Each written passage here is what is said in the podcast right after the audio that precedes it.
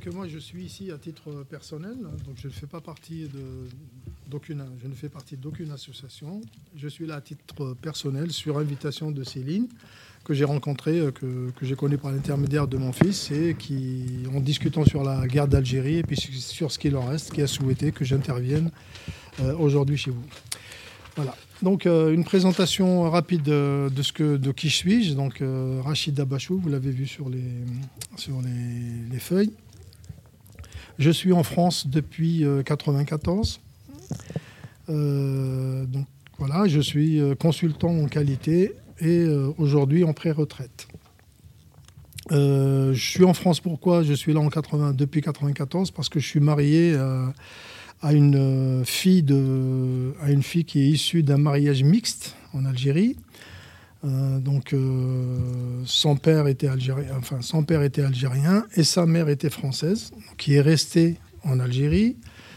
et le mariage a eu lieu dans les années 50 c'est-à-dire en 53, juste avant le déclenchement, avant le déclenchement de la guerre. Et euh, le père de, cette, le père de sa mère, hein, donc son grand-père, le grand-père de ma fille, est aussi né en Algérie, du côté de, dans l'ouest algérien, vers les années euh, enfin, 1895. D'accord Donc pour vous dire un petit peu que, voilà, euh, effectivement, la, présence française en Algérie a duré, assez longtemps. Euh, en ce qui me concerne, je suis né en 1953, donc un an après, avant le déclenchement de la, guerre.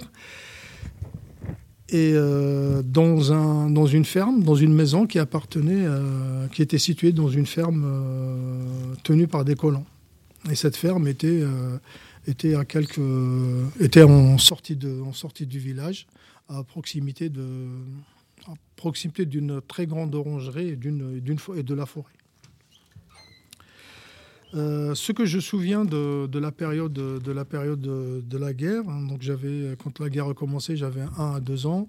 Euh, c'était les, descentes des militaires sur la maison, dans, la maison familiale euh, pour, pour voir si les combattants du FLN étaient passés par la maison. Effectivement, euh, ma mère me racontait que euh, souvent, les combattants du FLN qui étaient dans la forêt avoisinante venaient à la maison le soir, vers les coups de 11h, minuit, pour euh, se ravitailler, pour manger. Donc, quand ils débarquaient, ma mère était, là, obligée, donc, obligée de faire à manger à ces gens-là, qui étaient généralement une dizaine de personnes. Donc ça, ça arrivait très souvent. Et euh, le lendemain, c'est les militaires qui, euh, qui débarquaient parce qu'ils ont entendu, ils ont eu des bruits, euh, où ils ont été aussi informés que des maquisards ou des combattants du FLN étaient passés à côté, donc étaient passés à la maison. Donc là, les militaires rentraient, rentraient pour poser des questions à ma mère et surtout voir qui c'est qui venait, combien ils étaient, etc. etc. Donc tout ça, les, les, les, interrogatoires, ils me disaient que ces interrogatoires, ils étaient un petit peu, un petit peu costauds.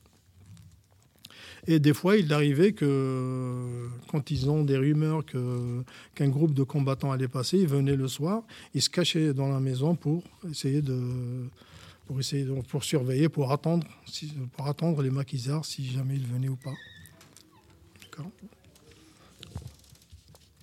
Donc, euh, on, a, vécu dans cette maison, euh, jusqu'en 57. Et en 57, euh, mon père, qui était activiste, d'un parti de résistance algérien qui s'appelle le Parti du peuple algérien, a été emmené en prison. Donc il est parti en 57 en prison, donc on est resté tout seul. Et, en ce moment-là, en 57 aussi, l'armée avait occupé la ferme. Donc elle en a fait, l'armée a fait de, cette ferme-là un poste de commandement. C'est-à-dire les colons français qui étaient là n'avaient plus, euh, plus le droit de vivre dans cette ferme-là. Ils étaient obligés, de, étaient obligés au fait de déménager. Donc ils sont montés à Alger.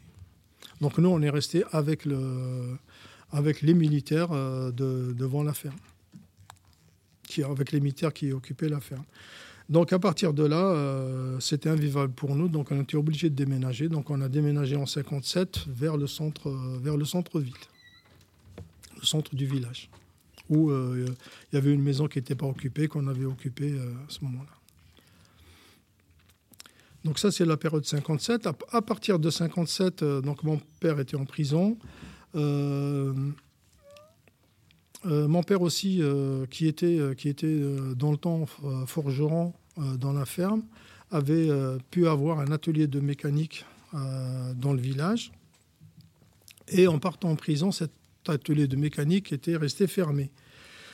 Euh, à, la suite, à la suite, il y a eu un, ce qu'on appelle un, sympathisant de, de, l'armée ou de l'administration française qui est venu, qui a occupé le, il a occupé le garage de, mon père et il est venu s'installer chez nous dans la maison qu'on avait occupée. Donc, euh, il, a, il, a, il, a, profité de ces avantages-là pour occuper le garage et venir s'installer chez nous. Donc euh, de 57, euh, de 57 à 61, on a vécu avec cette personne-là. Euh, et avec donc cette personne qui occupait notre maison et avec beaucoup, pas très, pas beaucoup de ressources pour, pour, pour survivre, pour vivre. L'autre événement que, dont je me souviens, c'est les événements de l'OS. Donc, suite suite euh, à l'échec du putsch, je ne sais pas si vous avez entendu parler du putsch des généraux, donc euh, l'OAS euh, s'est organisé et puis a commencé un petit peu à organiser des actions contre, contre, les, contre les négociations que menait, que menait le général de Gaulle et puis surtout contre la population algérienne. Donc là, c'est un événement, c'est des moments très très difficiles qu'on a, qu'on a vécu donc dans le village, puisque ce qu'on a trouvé comme moyen un petit peu de résister et puis surtout d'essayer de, se supporter, c'est de, se rassembler dans une maison. On se rassemblait trois à quatre familles dans une maison et on, surveillait en fait les alentours à tour de rôle. Donc on était trois à quatre familles, on se rassemblait trois à quatre familles la nuit et le lendemain, chacun partait chez lui et ainsi de suite. Ça a duré euh, peut-être euh, six à sept mois. Donc ça, c'est des souvenirs qui me, qui me hantent un petit peu. Euh, après, donc, mon père est sorti de prison en 61. Il y a eu l'indépendance en 62. Moi, euh, étant né en 53, donc j'ai été à l'école primaire en 59, avec bien sûr des enseignants français. Donc au lendemain de l'indépendance, on a continué, donc j'ai continué à aller à l'école.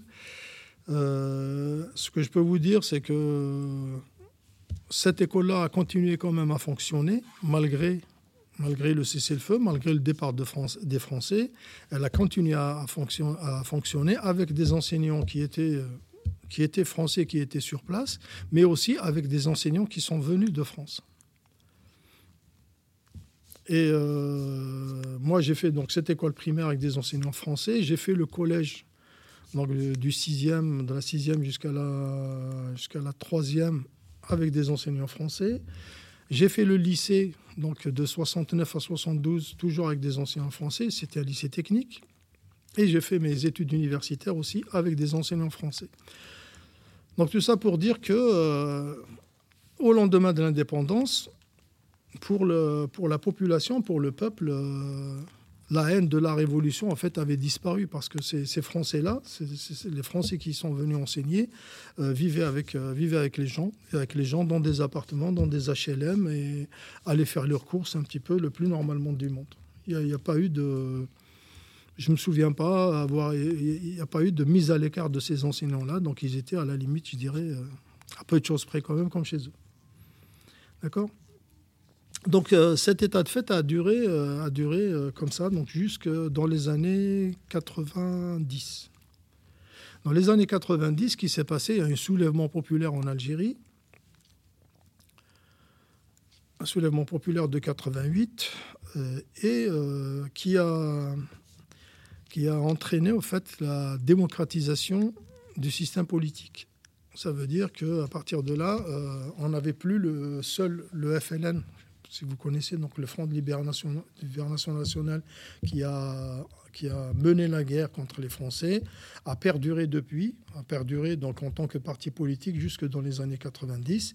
Et à partir du soulèvement populaire, donc il y a eu cette, euh, eu cette euh, démocratisation, donc création de partis politiques. Donc on a vu émerger des partis politiques, euh, que ce soit des partis politiques islamistes ou prônant l'islam comme, comme comme système de, gouvernance basé sur le Coran, des systèmes politiques, des partis politiques basés sur la sur le, rapprochement avec le, Moyen-Orient, donc avec tout ce qui est parti, euh, je sais pas, le parti du Basse, c'est-à-dire le parti euh, arabiste. Et on a eu des partis politiques qui étaient plus euh, laïques, démocratiques. Donc là, donc il y a des élections bien sûr qui sont organisées et durant, le durant les débats, durant les débats, les, débats ou la préparation des, campagnes électorales, là effectivement, on, a vu ressurgir un petit peu le spectre du colonialisme je pense qu'à partir de là, on commençait à traiter euh, les Algériens qui, voulaient de la démocratie, qui voulaient de la laïcité, on commençait à les traiter de partie de la France. À la limite, euh, vous êtes donc vous, qui voulez la démocratie, vous voulez la laïcité, vous voulez faire comme les Français, donc vous voulez au fait le retour du colonialisme français. Donc à partir de donc il y a une rupture énorme entre 62 et 90 et puis euh, et entre, les années 62 à 90 et les années euh, après 90 où ce, spectre du colonialisme, où la, où la colonisation était devenue un fonds de commerce. C'est-à-dire quand quelqu'un nous plaisait pas, ou quand, quand dans les débats, on n'était pas d'accord avec, avec tel ou tel parti, donc avec, ces partis-là qui sont laïques, démocratiques, on les traitait du parti de la France.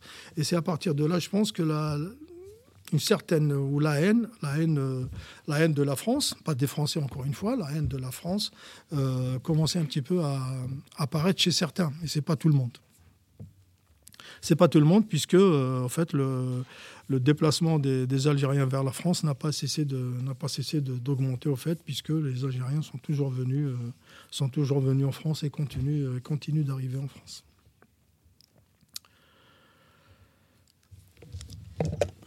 Voilà un petit peu euh, ce que je, en synthétique, ce que j'ai à dire. Je laisse quelques, quelques instants pour des questions, si vous en avez à poser, pour éclaircir un peu plus. Euh, euh, est-ce que vous avez entendu ou vu des actes de torture? Ou entendu parler de justement d'actes de torture? J'ai pas vu d'actes de torture, j'ai entendu parler d'actes de torture, oui. Mon père a été torturé en prison, effectivement. Et euh, mon, beau-père aussi a été torturé, lui. Donc, euh, c'est sa, femme qui m'a raconté ça. Il a été emprisonné deux mois. Et à partir après les deux mois, donc, euh, il est sorti avec des problèmes de d'outils. Donc, il était devenu sourd d'une oreille suite à la. Donc, la gégène, c'est de passer de l'électricité dans le corps de la personne. Mais effectivement, j'ai entendu parler de torture, mais sans jamais avoir vu ça, puisque je n'avais que 9 ans en 62.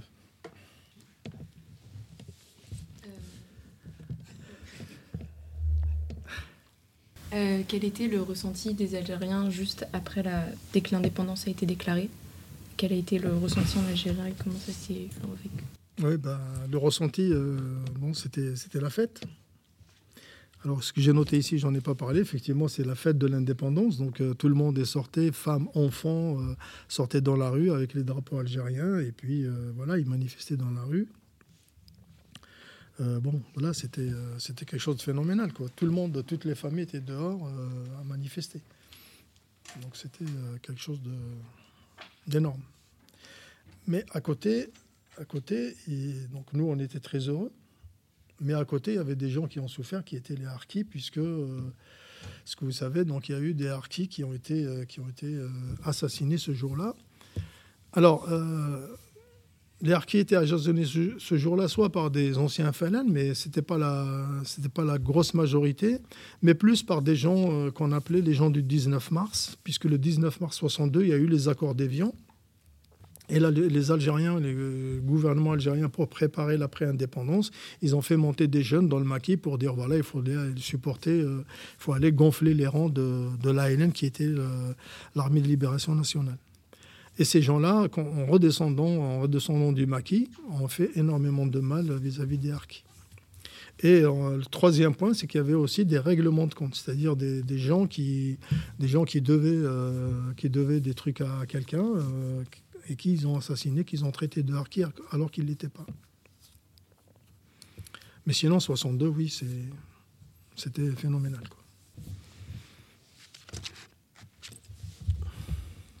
Puisqu'il n'y a pas de question, je, pourrais dire aussi que euh, en 62, quand on a eu l'indépendance, on a continué un petit peu à travailler sur, euh, à, gérer le pays euh, de manière un peu euh, démocratique, hein, puisque les partis, il y avait des partis qui étaient des partis qui existaient avant le déclenchement de la Révolution, ont, réapparu après, en 62. Donc on, pensait, on pensait effectivement qu'on allait vers, une, vers un État démocratique. Malheureusement, en 65, il y a eu le coup d'État de 65 qui était organisé par le, président Boumedienne et qui, lui, euh, a annulé toute euh, velléité démocratique ou tout espoir de démocratisation du pays. Donc on est retombé au fait dans une dictature, comme je l'ai dit tout à l'heure, jusque dans les années 89. Et là, à la prise, à la prise, euh, à la prise du pouvoir par Boumedienne, il y a eu effectivement énormément de politiciens ou de résistants ou de, membres de partis politiques qui étaient emprisonnés. Sur ma famille, euh, j'ai pas dit. Donc j'avais mon, père qui était, euh, qui était avant le déclenchement de la Révolution, qui était militant du PPA. J'avais mon oncle qui était aussi militant du PPA. Euh, mon oncle était parti en 59 en prison, je sais pas si je l'avais dit. Donc il a été emprisonné en 59 et puis on l'a plus revu. D'accord mon père, on a eu de la chance, mon père est rentré en 61, mais mon oncle, lui, euh, on l'a plus revu hein, depuis 59, on ne sait plus ce qu'il est devenu. On a attendu quelques années après l'indépendance pour qu'il réapparaisse, mais malheureusement, il n'a jamais réapparu. Et euh, j'avais aussi, euh, on avait dans la famille l'oncle à, ma, à ma tante paternelle qui était, lui, un maquisard, qui est monté au maquis, enfin, qui est, qui est devenu combattant du FLN et qui a été tué pendant les combats. Il a été tué en 61. Voilà un peu sur ma famille euh, les éléments principaux. Moi j'ai une question, c'est par rapport à, bah, comme on sait que la guerre d'Algérie c'est quelque chose euh, où euh, les personnes gardent le silence, et moi je voudrais savoir comment vous avez trouvé le courage pour venir nous parler de la guerre d'Algérie. Je crois pas que c'est pas les gens comme nous qui vont garder le silence. Nous, on garde pas le silence. En fait, ceux qui gardent le silence, c'est les, gens qui l'ont directement vécu. C'est-à-dire qu'il y avait un certain âge en 54 qui, qui était vraiment pris directement dans le, qui était dans le conflit. Je pense que nous, on l'était pas. Moi, j'avais 9 ans, donc euh, ce, qui ce que je garde que, que, certains souvenirs. Donc, je pense que les gens de ma génération, les gens qui, qui, n'ont pas pris directement part à la révolution, eux, euh, eux en parlent. C'est ceux qui étaient directement impliqués qui, je pense, qui parlent difficilement. Bah, votre vie aujourd'hui, par exemple après 1990, euh, par exemple maintenant, est-ce que vous vivez en France? Oui, euh, après 1990, donc euh, j'aurais pu enchaîner par là, mais j'ai arrêté en posant pour vous laisser parler. Donc après 90, il y a eu donc cette ouverture démocratique, il y a eu des campagnes électorales avec donc des, des tentatives d'élection. Et euh, on avait autorisé un parti, euh, un parti islamiste qui a harcelé la mise, qui a, euh, qui a remporté les élections législatives, les premiers tours, le, premier tour des élections législatives en 91, et qui n'arrangeait pas du tout le régime en place. Donc en, 80, en 91, juste après ce premier tour des élections législatives, il y a eu arrêt du processus électoral par les militaires, par le, par le pouvoir en place.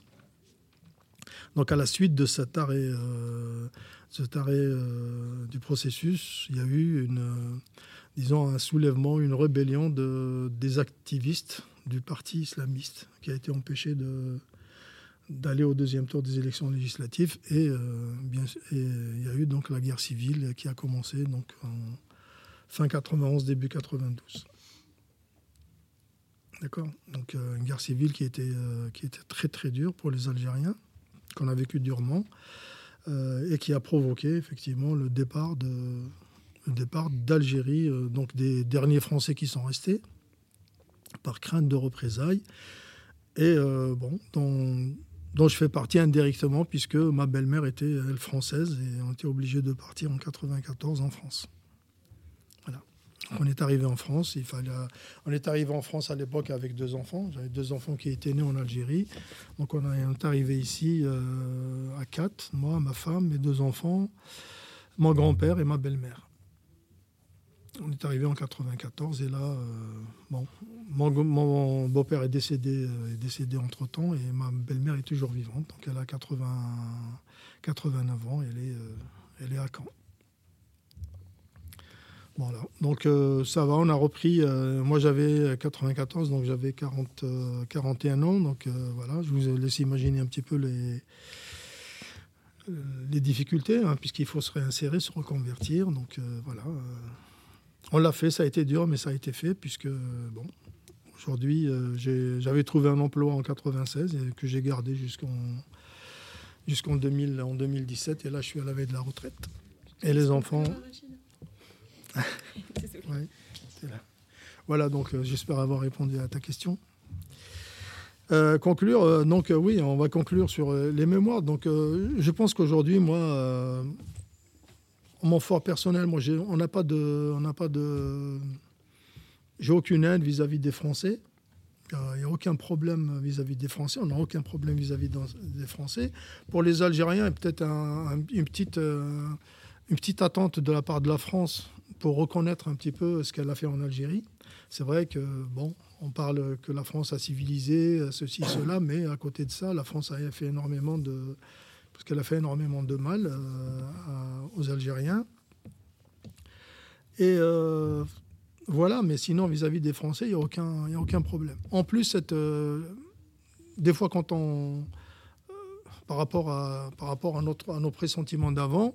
Ce que j'ai développé dans mon. Ce que je n'ai pas développé, c'est que la guerre d'Irak de 91, qui a été menée par euh, Mitterrand, a laissé aussi euh, certaines traces, donc a amené certains Algériens à revendiquer un petit peu la, reconnaissance euh, du crime, du crime contre, contre le, du crime qu'est la, la, colonisation vis-à-vis -vis des Français. Donc voilà. Mais euh, vis-à-vis des Français, il n'y a, aucun, a, aucun, problème. Et je pense que moi, euh, en étant intelligent des deux côtés, c'est-à-dire que d'un côté, si les Algériens, si le gouvernement en, Algérie n'utilise pas la colonisation comme un fonds de commerce pour essayer de faire pression sur la France, et si du côté des Français, euh, certains extrémistes lâchent un peu de l'Est, je pense qu'on pourrait, pourrait arriver à s'entendre et à, bâtir un avenir certain et heureux.